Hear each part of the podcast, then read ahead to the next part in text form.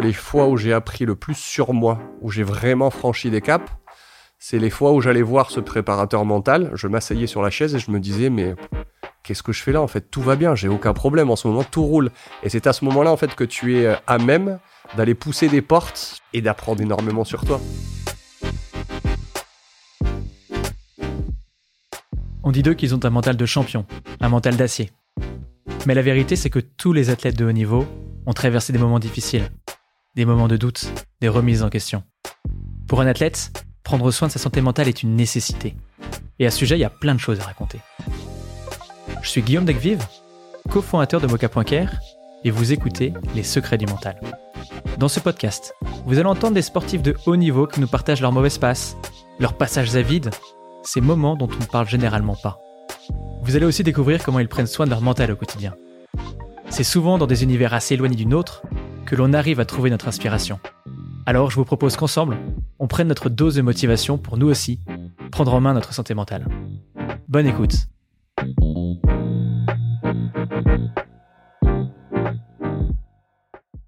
Bonjour Fabien. Bonjour. Bon bah écoute, je suis hyper ravi euh, de t'avoir sur ce podcast Les Secrets du Mental pour un nouvel épisode. Tout d'abord, je voudrais faire un grand merci à Audrey qui nous a mis en relation. Donc euh, merci beaucoup Audrey. Euh, et bah, avec toi, j'aimerais qu'on parle donc de, santé mentale, du monde de la natation, du rapport que tu as à la pression, à la motivation, le fait de faire des, kilomètres et des kilomètres d'aller-retour dans une piscine. Tu vois comment est-ce que tu arrives à maintenir cette motivation mais avant de, rentrer là-dedans, je voudrais euh, te laisser te présenter, tout simplement.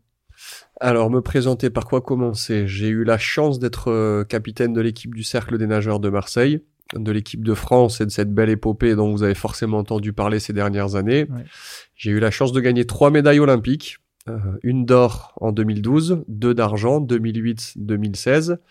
Euh, de glaner également 5 titres mondiaux, 4 titres européens, notamment avec le 4x100, qui a été la plus grande partie de mon aventure sportive. Et à côté de ça, de compter aujourd'hui, je crois, 27 ou 28 médailles internationales. Donc euh, une carrière qui a fait euh, 4 Olympiades, donc un peu plus de 16 ans. Beaucoup de choses que j'ai appris, que j'utilise encore aujourd'hui et sur lesquelles je capitalise énormément. Oui, canon. Merci beaucoup, euh, Fabien. Et alors, est-ce que tu peux nous dire pourquoi est-ce que aujourd'hui tu as accepté de parler de santé mentale?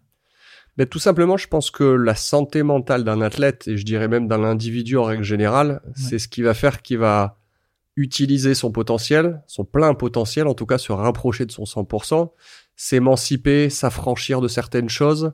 Et euh, à mon sens, de ce que j'ai vu dans le sport de haut niveau, ceux qui sont en mesure de gagner les grands titres ne sont pas forcément les plus forts le jour J, sont ceux qui sont capables d'exploiter leur potentiel à l'instant T. Et ça passe principalement par les sujets mentaux. Ok, canon. Alors, euh, justement, euh, il y avait des, moments où toi-même, tu vois, on savait que tu avais des, très bonnes performances au niveau individuel. Je pense par exemple à, à 2005 au championnat de France. tu avais fait, battu, je crois, ton propre record. Mm-hmm. en demi-finale, donc tu as fait des super performances. Et en finale, finalement, tu, tu termines cinquième. Est-ce que là, tu te dis, bah, justement, c'est peut-être une préparation mentale, entre guillemets, qui n'était pas optimisée, qui fait que tu étais pas euh, aussi loin que tu aurais pu aller? Alors, je pense que sur la gestion du, de ce genre de grande finale, il y a deux profils aujourd'hui psychologiques. Il y a les gens qui s'écroulent sous la pression, sous l'enjeu, sous l'environnement de, de, ce genre de course. Moi, c'était un petit peu moins mon cas. Moi, c'était vraiment un, comment te dire, un souci de faire trop bien. Je voulais aller trop vite, je voulais faire trop bien. Et en fait, ça me faisait tout le temps dénager, sortir de mes compétences techniques et de passer totalement à côté de mes courses. Donc une fois qu'on a étiqueté ce problème et ce sujet, on a été creusé du pourquoi, du comment. Je voulais faire beaucoup mieux que ce que j'étais censé faire. Quels étaient mes moteurs? Quelles étaient les raisons pour lesquelles j'étais capable de supporter des charges de travail peut-être plus que d'autres athlètes ça revient à ton éducation, ton modèle familial, la raison pour laquelle tu veux t'engager, tu veux réussir. Donc on a travaillé sur cette partie-là et c'était à ce moment-là que la préparation mentale euh, est arrivée dans la natation française. On a été, je crois, peut-être le premier sport français olympique à communiquer sur le fait qu'on avait un préparateur mental avec qui on travaillait au quotidien, ou en tout cas hebdomadairement parlant. Et c'est une clé qui, à mon sens, est indispensable de la haute performance, mais tout simplement parce que l'équilibre physique d'un athlète ne peut passer que par son équilibre mental avant tout. Et alors, qu'est-ce que vous faisiez avec ce préparateur mental? Tu vois, ça consistait en quoi? Alors, la première partie de l'accompagnement là-dessus, ça reste de la psychanalyse assez basique. Hein. C'est euh, qui j'étais, qui je suis, qui je veux être, s'affranchir de certaines euh, fausses croyances. Ouais. Les croyances profondes, les croyances limitantes. D'un côté, votre part de rêve, d'objectif, d'envie, et de l'autre côté, vos doutes, vos complexes, vos peurs. De travailler sur cette partie-là, de banaliser certains de ces sujets en fonction de ton histoire. Ouais. Et c'est surtout quand je dis moi s'affranchir, c'est se retirer le sac à dos euh, qu'on a sur les épaules qui pèse euh, 5, 10, 15, 30 kilos de l'histoire que l'on a vécue pour être plus rapide dans le sport de haut niveau. Donc finalement, c'est un sujet assez basique, c'est être bien dans ses baskets, épanoui et heureux. Et, et toi, du coup, tu as eu des croyances limitantes que ce préparateur mental euh, ou préparatrice mentale a réussi à faire sauter ou pas? Oui, bien sûr. Bah, ne serait-ce que euh, la partie, par exemple, face euh, à des nations comme les États-Unis ou l'Australie, ou quand, quand ce genre de nation arrive, c'est l'armada américaine qui Ouais. arrive. Nous, on était les petits Français, en plus, éducation française, euh, poli, gentil, respectueux, ce qui fonctionne pas toujours à- et ce qui n'est pas forcément en corrélation avec le monde du sport de haut niveau. Donc là-dessus, on a dû travailler énormément, ça c'est certain. D'accord, ok, trop bien. Et, et du coup, c'est quand tu dis que c'était un peu de, de la psychanalyse, c'est-à-dire que ce, ce préparateur mental, c'était un psychologue C'était. euh, Ouais, c'est ça, exactement. Alors après, il y a plusieurs clés. hein. Il y a, il y a Ouais. le psychanalyste, il y a le psychologue, euh, Ouais. il y a le préparateur mental. Donc, euh, je pense que chacun de ces thérapeutes a une compétence précise. Il y a que le psychiatre qui peut Ouais. prescrire des ordonnances Ouais. médicales. On n'a jamais eu besoin de ça. C'était vraiment de l'échange et de Mm. la construction euh, mentale. Mais euh, oui, l'accompagnement, en fait, moi, j'ai travaillé avec deux préparateurs mentaux qui ont deux profils totalement différents Ok, mais qui m'ont amené des choses différentes au même moment pendant ma carrière et à des moments différents de ma carrière. C'est-à-dire que j'avais la chance d'avoir, euh, nous on appelait ça la boîte à outils. On mettait euh, dans l'équipe, l'idée de l'équipe c'était d'avoir une agrégation de compétences, de profils qui nous accompagnaient. Donc ça passait par la préparation mentale, les coachs, la prépa physique, les kinés, les médecins, et que c'était à nous de faire la propre, notre propre, de prendre en main notre propre démarche et d'aller piocher dans cette boîte à outils pour aller utiliser ce qu'on avait besoin et quand on en avait besoin.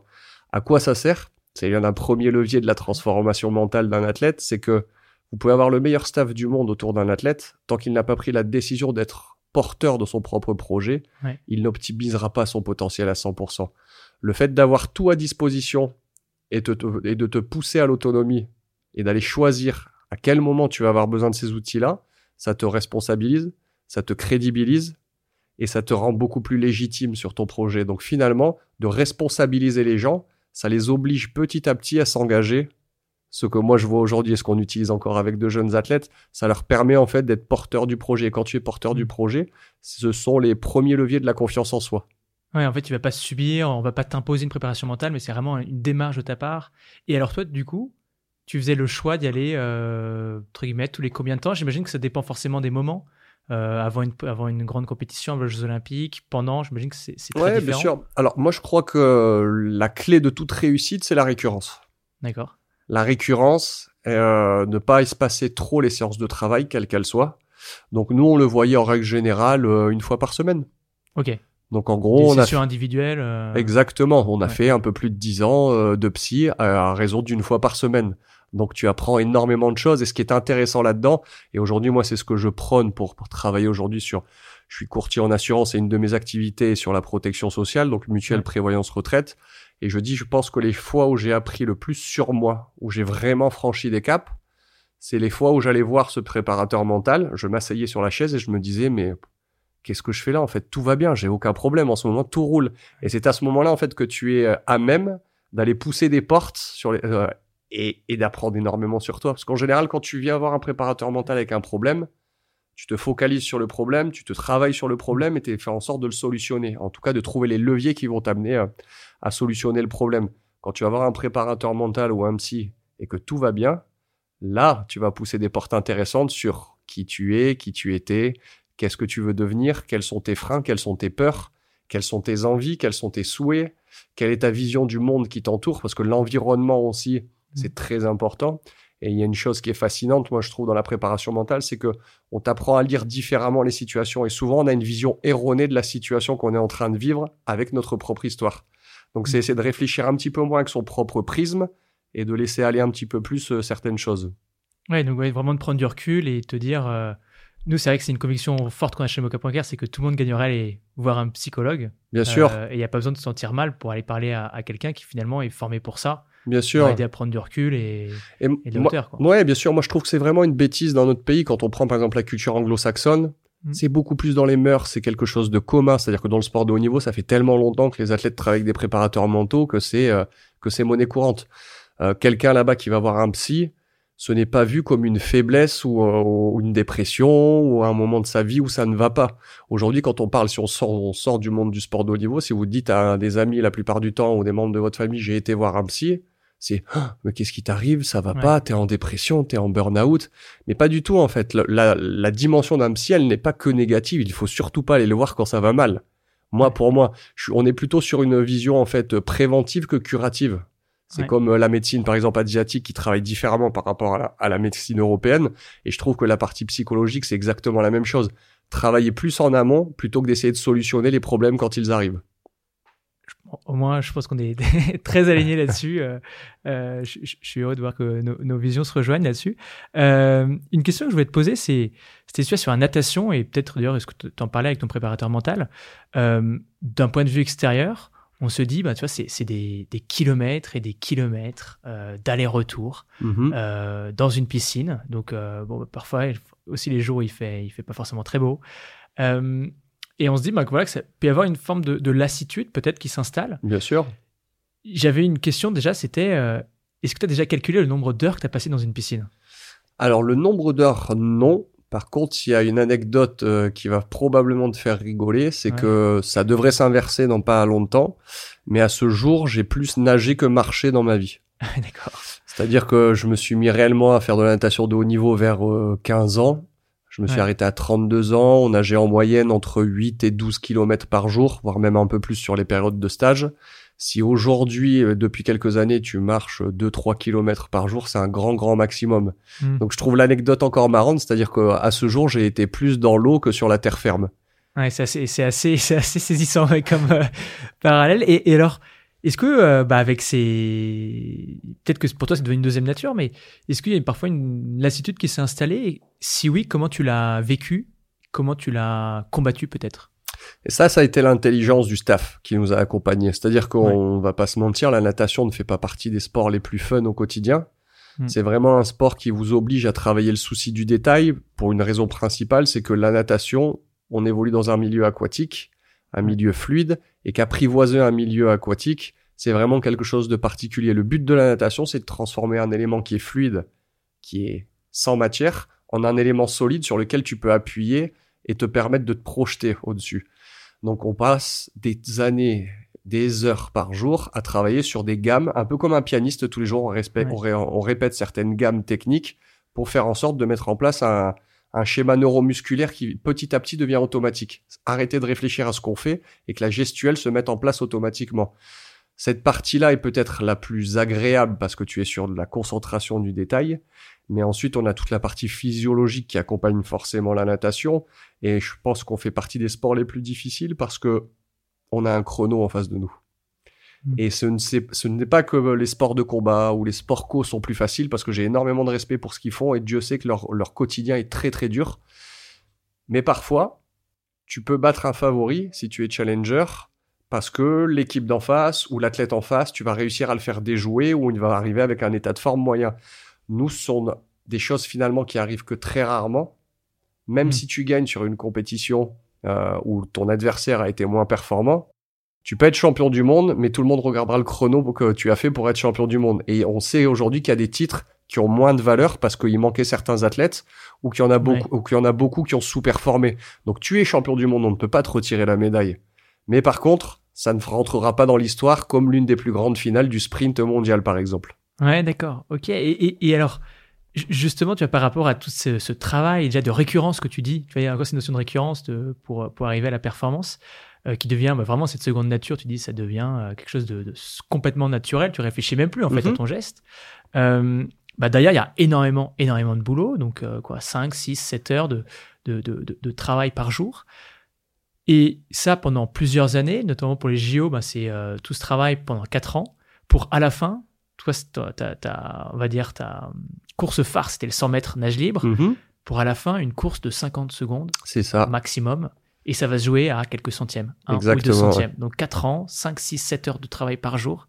et ça se joue à un ou deux centièmes. C'est assez vertigineux. Bien sûr. Comment est-ce que tu arrives à, vivre une. Tu vois, est-ce que c'était de la pression? Ça venait ajouter de la pression, ça Tu vois, c'est quand même. Euh, Alors, la chance que j'ai eue, je pense que j'ai, je l'avais peut-être un peu naturellement et le staff que j'ai eu autour de moi très jeune mm. m'ont vraiment inculqué et dirigé vers euh, ce genre de réflexion. Ça a été vraiment la notion de jeu, de progression et d'écrire ce qui n'avait jamais été fait. Je ne sais pas si on était plus talentueux que d'autres athlètes français ou aux quatre coins du monde. Maintenant, je pense qu'on a été pertinent sur la façon dont on a travaillé euh, et la façon dont on a construit euh, notre carrière. Quand je dis construire notre carrière, c'est d'avoir une vision à, moyen, à court, moyen et long terme sur une vraie paire et réparation. Parce que quand tu arrives à, comme moi, à 16 ans en équipe de France A, tu sais que tu as quelques années devant toi. Donc la vision déjà que tu peux avoir sur la progression ne serait-ce que musculaire, physiologique et technique d'un athlète, tout ne se fait pas en un ou deux ans. À part quelques génies mmh. du sport, mais il en existe que très peu. On reste quand même tous formatés sur la même façon de travailler. Ça prend du temps.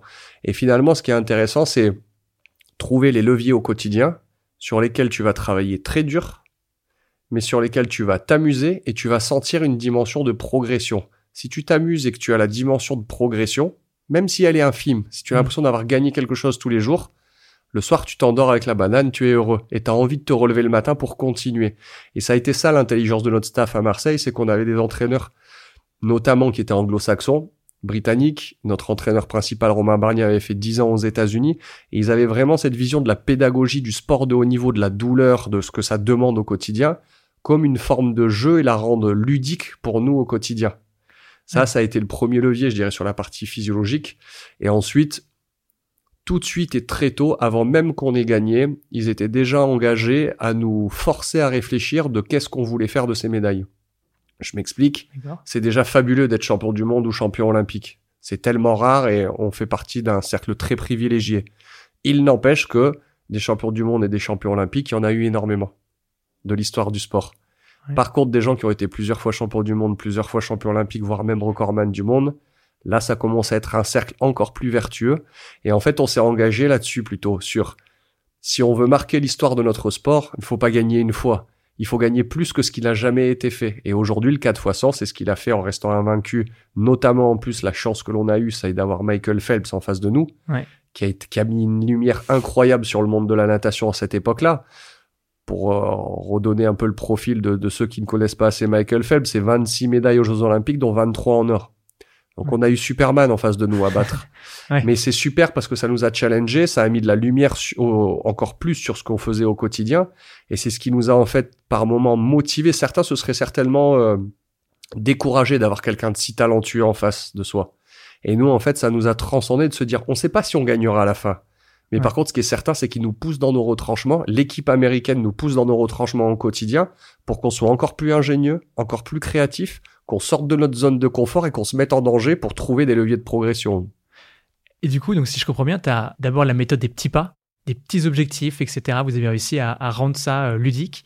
Et après, il y a même les, ambitions beaucoup plus euh, La vision macro, bien sûr. Exactement, et la vision de où est-ce qu'on veut aller. Ça fait penser à une anecdote, où il y a Tony Nadal, apparemment, qui avait dit à son neveu, euh, tu connais tel type, tel type et tel type? Mais d'ailleurs je les connais pas, tu vois, la preuve. Et c'est vrai, c'est qu'il disait, euh, Raphaël avait répondu, non, euh, je les connais pas. Et il a dit, c'est les personnes qui ont gagné une fois Roland Garros. Est-ce que tu as envie d'être comme eux? Et il avait dit, bah non, j'ai envie de plus. bon, bah du coup, le jour où tu as gagné Roland Garros, il faudrait que tu ailles chercher beaucoup plus que ça. Et j'ai l'impression que ça fait pas mal écho à votre vision de marquer l'histoire. Exactement, c'est marquer l'histoire en fait. Et j'ai beaucoup de respect hein, pour les gens qui, déjà, qui font du sport de haut niveau, qui ont la chance de participer à des compétitions internationales, c'est déjà un statut euh, et des gens qui sont capables de faire des choses au quotidien incroyables. Maintenant, ce que j'affectionne et ce que je respecte particulièrement, ce sont, bah, tu parlais de tennis par exemple, un mec comme Nadal ou Federer, au-delà du palmarès qu'ils ont, ça a été leur capacité à revenir après des grosses blessures, parce qu'il y a une période où Joko les a mis plus qu'à mal, c'est-à-dire qu'ils ne touchaient plus une balle en finale. Ils ont été capables de se réinventer, de se remettre en question, de faire euh, un, un temps off et de se reconcentrer sur une nouvelle façon de jouer. Ça, moi, pour ça, je trouve, c'est la partie fabuleuse du sport de haut niveau, de se réinventer. Et nous, c'est ce qu'on a essayé de faire à notre petite échelle de, de la natation à l'époque. Ça a été de se dire, au-delà de gagner une fois, ce qu'il y a de beau dans le sport, c'est de rentrer dans l'histoire. Alors, ou par un grand duel, et nous, notre chance, c'est d'avoir eu ces duels du 4 x 100 face aux États-Unis pendant trois Olympiades de suite. Mais après, au-delà de ça, c'est la vision que tu peux avoir de ton sport et la manière dont tu peux la marquer. Parce que gagner une médaille, c'est bien. Il y a plein de gens qui ont gagné des médailles. Mais combien il y a de champions? Un champion, c'est pas juste gagner une médaille d'or. C'est une éthique, un comportement, un accompagnement, un engagement. Et finalement, pour nous, tout ça, c'était lié. Et quelque part, on essayait de construire. Et c'est comme ça que je le vois aujourd'hui. Pas que des athlètes, mais des hommes en même temps. Avec un grand H, parce qu'on avait aussi des filles, euh, évidemment, qui s'entraînaient avec nous. Et j'ai l'impression, tu vois, que hum, finalement, il y a vraiment cette notion de repousser la limite et que pour vous, du coup, le 4 x 100 français, c'était marquer l'histoire, mais entre guillemets, si vous n'avez pas eu ce niveau-là, peut-être que la limite, tu vois, votre ambition était un petit peu plus faible, mais euh, vous avez cette logique toujours un peu d'excellence, de on se donne le meilleur de nous-mêmes, quoi qu'il arrive, et c'est ça l'important. J'ai l'impression que c'est un... Ouais, bien sûr, c'est, c'est ce que nous, on avait vu très tôt aux États-Unis, ce qu'on n'a peut-être pas assez exploité à un moment parce que tu as cette pudeur, cette humilité, et à un moment, on va pas se mentir, hein, pour se dire on va être les meilleurs du monde, faut quand même être un peu mégalo et un peu cinglé. Enfin, t'imagines quand même, je vais être le nageur le plus rapide du monde. C'est quand même assez particulier. Mais je pense qu'on a su très bien transformer, laisser au moment du sport, et je le vois aujourd'hui à l'échelle de mon entreprise, où on a une croissance qui va assez vite, où on est vu comme un petit peu des jeunes dynamiques qui font bien leur métier, qui sont en train de réinventer une façon de, l'accompagnement dans le domaine des assurances. Et finalement, en fait, sur quoi je capitalise? Je me dis, j'ai peut-être été trop humble quand j'étais sportif, certains moments. Et aujourd'hui, ça ne veut pas dire que je suis devenu arrogant. Il y a l'humilité d'un côté, il y a l'arrogance de l'autre, et au milieu, il y a la confiance en soi. Et aujourd'hui, je me suis retrouvé entre ces deux points. J'étais peut-être trop humble, trop jeune à un moment. Je suis pas devenu arrogant, mais par contre, j'ai pris confiance en moi. Et aujourd'hui, je pense que je vais peut-être plus vite dans ce que je fais aujourd'hui qu'à l'époque dans la natation. Et du coup, j'ai l'impression qu'il y a beaucoup de, tu soulignes beaucoup de différences un peu culturelles entre euh, les États-Unis et euh, l'Europe euh, d'un côté, où les États-Unis, bah, c'est j'ose, j'ai du courage, j'ai de l'audace, etc. Et à l'inverse, en Europe, ça va davantage être, ou du moins tout à l'heure, tu parlais un petit peu de l'éducation policée. On est très humble, on fait attention à ce qu'on dit, on a peur de perdre peut-être. Mm-hmm. C'est des choses que tu confirmes Est-ce que tu vois d'autres Oui, bien sûr, bien sûr. Je pense que tout n'est pas parfait dans ce pays, ou en tout cas, je parle juste du système sportif et universitaire. Aux États-Unis, je pense que c'est fabuleux. Je trouve que la pédagogie est incroyable. Pour te donner un exemple concret, c'est euh, quand tu écoutes aujourd'hui le sport français dans les interviews, d'avant-match, d'après-match, ou de débrief, ou tout ce que tu veux, t'entends beaucoup la notion de prendre du plaisir. Et regarde le sport français, ce qu'il a fait ces 5-6 dernières années, dans beaucoup de sports. On s'est mis à gagner dans beaucoup, beaucoup de sports. et en fait, on a juste une vision différente de la haute performance et de la gestion du jour J. Parce qu'en France, les médias te mettent la pression et c'est tout le temps négatif. Parce que les enjeux sociétaux font que on te met du poids sur les épaules que tu n'as pas à supporter euh, normalement. Et quand tu es aux États-Unis, pour te donner un comparatif très concret, en France, avant une grande finale, à l'époque, on te tapait sur l'épaule et on te disait Allez, hein J'avais l'impression d'avoir un flingue sur la tempe et si tu ratais ta course, c'était la fin de ta vie. Quand tu es là-bas, en fait, on te tape sur l'épaule et on te dit Have fun c'est une autre démarche en fait. Et leur pédagogie en fait, elle te pousse à t'auto-coacher, mais en même temps, ils t'éduquent. Je te donne un exemple concret. Avant une grande finale, et ça m'avait marqué pour parler avec un coach euh, à l'époque, tu vois, cette piscine-là, bah, demain, on a la finale euh, de telle course, etc. On était en début de semaine. Tiens, bah, nous, on a nagé avec des nageurs. Déjà, les finales, la piscine est faite de telle manière, avec un plancher en bois autour, etc. Ça tremble, ça fait du bruit. Dis, écoute, demain, tu vas vivre une course, ça va rester dans ta tête, mais toute ta vie tellement elle va être intense parce que la, la course va être très relevée demain. On va pas se mentir, tu t'entraînes pour ces moments-là. Donc va profiter, va t'amuser et prends l'énergie. Quand tu vas rentrer derrière les plots, il va avoir un bruit, mais assourdissant, tu vas même pas pouvoir parler à tes coéquipiers. Et en fait, qu'est-ce qu'ils font? Ils te poussent à y aller avec le sourire, à t'éclater parce qu'au final tu ne travailles que pour ça, on va pas se mentir, on aime la pression et on avait envie de vivre ça même si ça te terrorisait à une partie de ta carrière. Et en même temps, dans sa façon de t'accompagner, il est en train de t'expliquer déjà ce qui va se passer. Il va avoir du bruit. Tu vas pas pouvoir parler à tes copiers. Donc finalement, quand tu arrives au bord du bassin, tu sais déjà ce qui va se passer. Tu n'es pas surpris par le fait de cette ambiance euh, et de ce chaudron où tu n'arrives pas à te parler tout simplement. Et c'est ça qui est intéressant, c'est la pédagogie qu'ils sont capables de mettre en place pour faire d'une situation très extrême, sous très haute pression, la banaliser et la rendre en fait euh, comme un moment de plaisir tout simplement. Oui, il y a vraiment cette notion de, se projeter, de visualisation mentale. Et ça, c'est un coach du coup qui t'a coaché toi. Tu as aussi été capitaine de l'équipe de France. Mm-hmm. Et j'ai vu dans une interview euh, Jérémy Stravius, après euh, avoir remporté le titre de champion du monde euh, 4 x 100 en 2013, donc avec toi, qui disait euh, en fait, il y a Fabien qui nous a parlé avant la, avant la finale. Il nous a imprégné de l'idée qu'on allait gagner. Du coup, on a suivi ses indications et on a gagné. Est-ce que tu pourrais, tu vois, nous, nous, nous raconter ce que tu as dit à ce moment-là et, et même, si possible, euh, bah, imaginons, tu vois, que les, les, personnes qui nous écoutent, là, c'est, le stade, euh, tu vois, que là, il y a Jérémy Stravius et est-ce que tu peux nous refaire le speech tu vois? Ouais, bah, on, on, peut essayer, en tout cas, refaire le speech. Je pense que ce sera forcément moins intense et j'aurais pas, si tu veux, le, les mots euh, qui seront aussi impactants, je ouais. pense. Mais en tout cas, ce que j'ai essayé de faire ce jour-là et ce que j'ai essayé de faire, un, donc on en revient un peu à de la psycho, c'est comprendre qui tu es en face de toi. Comprendre qui tu es en face de toi, c'est ses points forts, ses points faibles, et qui il est, quel est son moteur, pourquoi il est là? Pour trouver le moteur dans l'individu, en fait, il faut connaître son histoire. Son histoire, c'est ses réussites et ses échecs. Sportives, en général, on les connaissait, mais familiales, affectives, scolaires, sociétales. Tu as un panel comme ça très élargi de qui tu es en face de toi. Tu connais un petit peu mieux la personne. Et la partie la plus intéressante, c'est que quand tu as réussi à créer un, une bulle de communication et que la personne est capable de baisser son bouclier et de ne plus se sentir ou jugé ou ralenti par sa pudeur, il te livre sa plus grosse peur. Quand tu as la peur de quelqu'un, ça veut dire qu'il t'a donné sa confiance et en plus de ça, tu sais appuyer sur quel bouton, comment l'accompagner. Et en fait, en fonction des garçons avec qui on nageait en finale, il y en a avec qui il fallait leur parler, deux heures avant la course. Par exemple, Jérémy, c'était quelqu'un de très structuré qui avait besoin de temps pour se concentrer. On arrivait au bord du bassin d'échauffement, on avait un discours déjà tous les deux. J'avais un moment avec chaque athlète et après, il y avait le moment qui précédait la course dans la chambre d'appel où là, on avait un discours collectif tous ensemble. Mais Jérémy, par exemple, je lui parlais plutôt de deux heures quand on arrivait avant pour s'échauffer, etc. Il y a d'autres athlètes comme Mehdi ou Florent qui ont besoin d'une énergie, qui sont vraiment des, des, des purs sangs, en fait, des guerriers mmh. sur, certaines, sur une partie de leur modèle sont des gens que tu dois aller piquer au vif euh, deux minutes avant la course. Qu'est-ce que tu leur dis enfin, tu vois, quand tu les piques au vif c'est... À un moment, on a eu quelque chose qui a été quand même assez simple sur lesquels euh, j'ai joué, c'est que les États-Unis étaient tellement fortes qu'en fait personne ne les inquiétait en fait. Hmm. Et d'appuyer, ne serait-ce que tu sais, sur la fierté d'appartenance, sur l'ADN d'une équipe, sur franchement, il a deux bras, deux jambes. On va les laisser gagner. Le bouton sur lequel j'ai appuyé, je leur ai dit, on est rentré dans la chambre d'appel, tout a changé en fait. Tout le monde nous regarde différemment parce qu'on a été champion olympique. Donc en fait, j'ai appuyé sur le côté, si je dis pas de bêtises et si je me rappelle à peu près de ce que j'ai dit à l'époque, sur le côté positif de notre statut qui avait énormément évolué. Donc tu les montes, tu les montes, tu les montes, ça va dans le bon sens. Et à ce moment-là, en fait, ça sert à rien de le dire. Toi, nage vite, toi, par fort, ne craque ouais. pas. C'est des discussions bateaux, en fait, que tu peux avoir dans, dans n'importe quel vestiaire. Mais juste de leur dire, par contre, tout le monde pense qu'on a juste eu de la chance et tu laisses, les, tu laisses l'idée germer.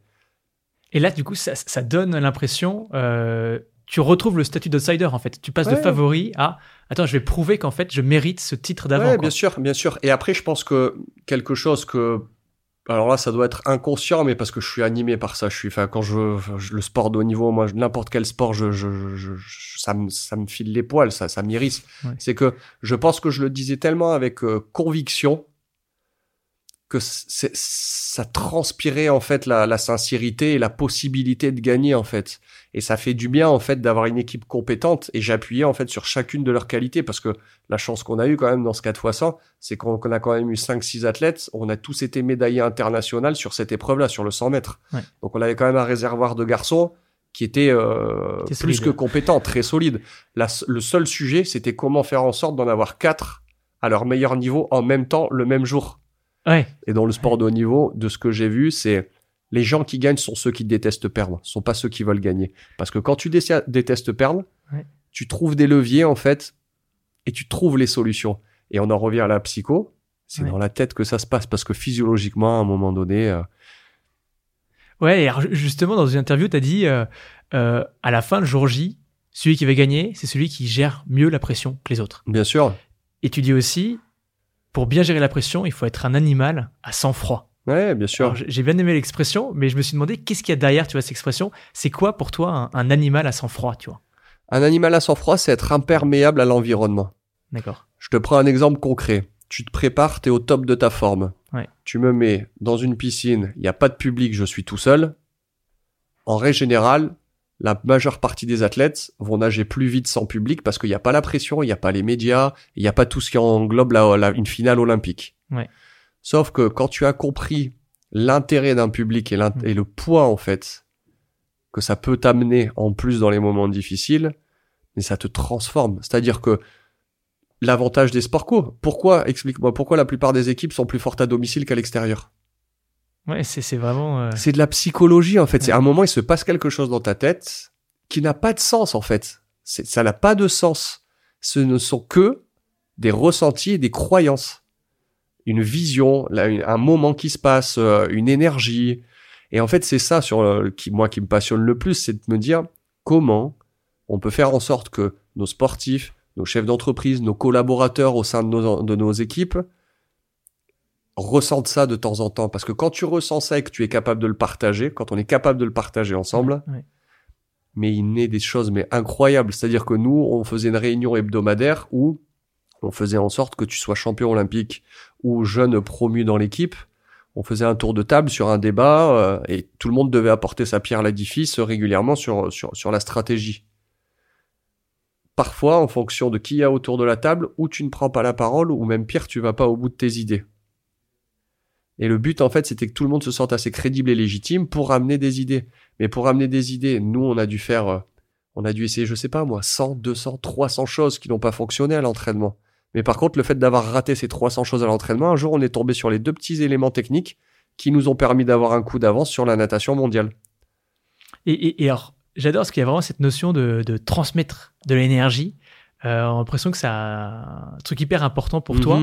C'est peut-être ça aussi qui t'a transcendé, toi, dans les, les aventures collectives. Et c'est vrai que tu as plus performé en collectif qu'en individuel.